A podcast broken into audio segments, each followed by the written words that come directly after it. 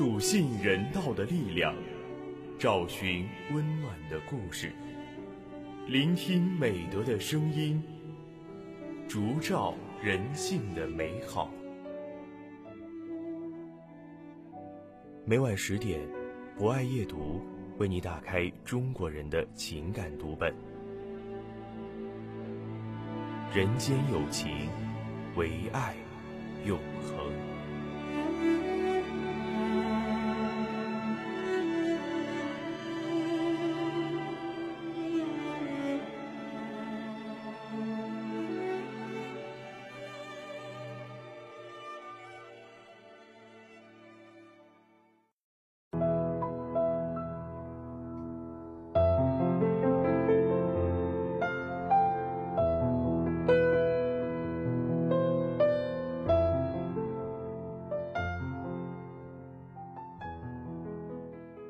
大家晚上好，欢迎收听今晚的博爱夜读，我是今天的主播博爱君。在今晚的节目中，将为大家推荐由张金霞撰写的文章《没有一朵花开的那么容易》。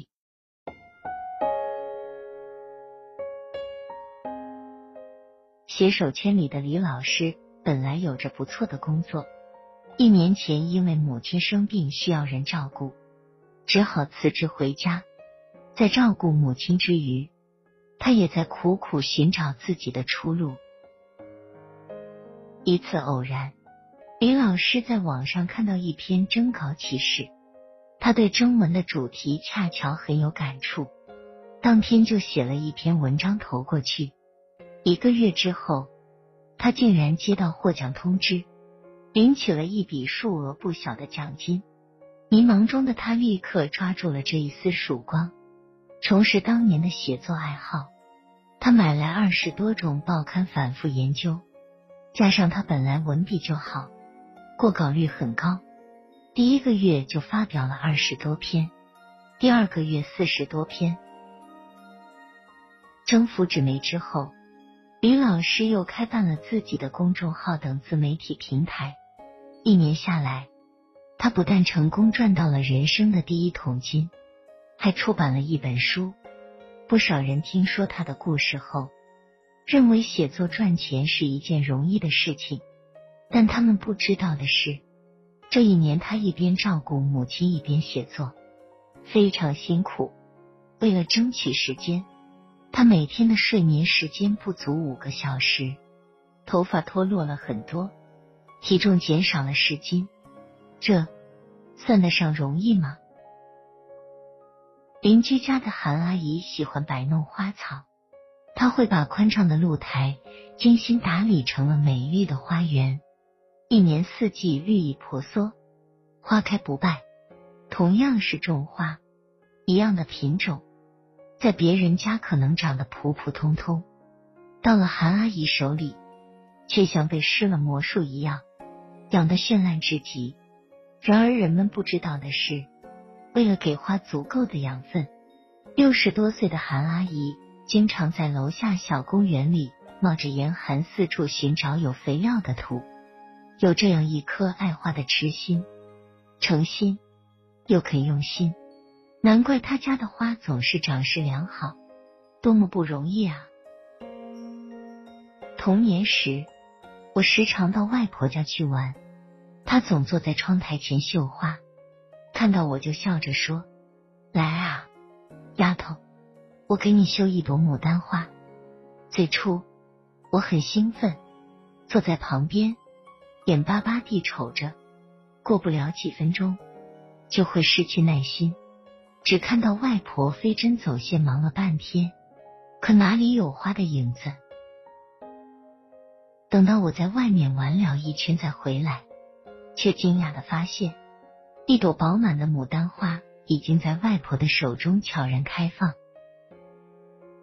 我笑着说：“原来绣花挺不容易啊。”外婆微笑不语，伸手抚摸我的额头时，我感到微微有些疼。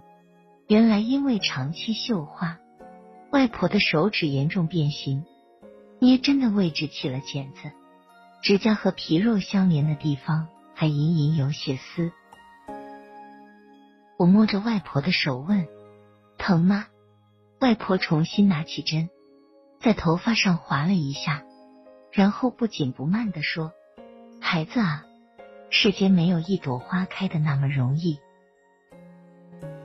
是啊，在那个物质条件极为贫瘠的年代，外婆就是依靠自己的绣花，织布手艺，养活了整整一大家子人，真的不容易。多年之后，我在川端康成的《花未眠》中读到这样的句子：凌晨四点，发现海棠花未眠。如果说一朵花很美，那么我就要活下去。世间没有不美的花，只是每一朵花的绽放都有一个默默酝酿的过程。人生同样难免会遇到挫折，每当我想要放弃时，总会想起外婆当年说过的话：没有一朵花开的那么容易。只要敢于迈开双脚，人生就没有过不去的沟坎。往前一步，也许就会柳暗花明，天高海阔。拥有一朵花，甚至一片花海，都有可能。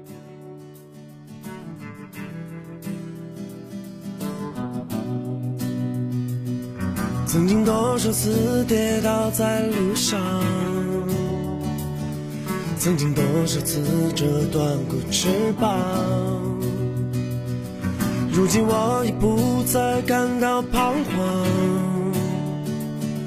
我想超越这平凡的生活，我想要怒放的生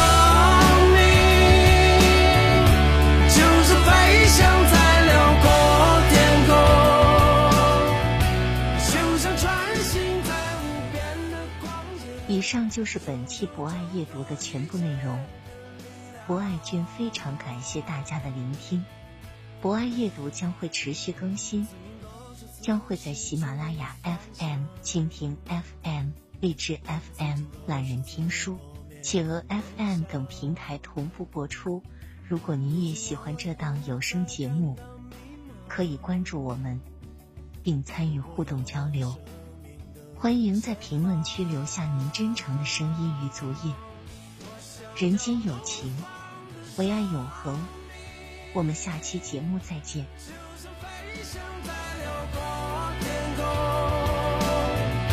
就像穿行在